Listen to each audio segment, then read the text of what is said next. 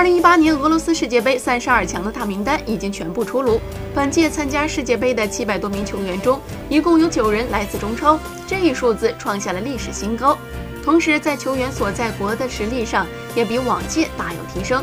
而被国家队主帅们放弃的，还有很多中超的大牌球星，像上港双星胡尔克、奥斯卡，他们都参加了二零一四年的世界杯。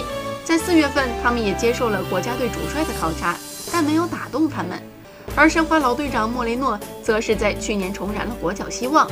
为了世界杯，莫雷诺一度希望在东窗离队，回到哥伦比亚接受主帅更详细的考察。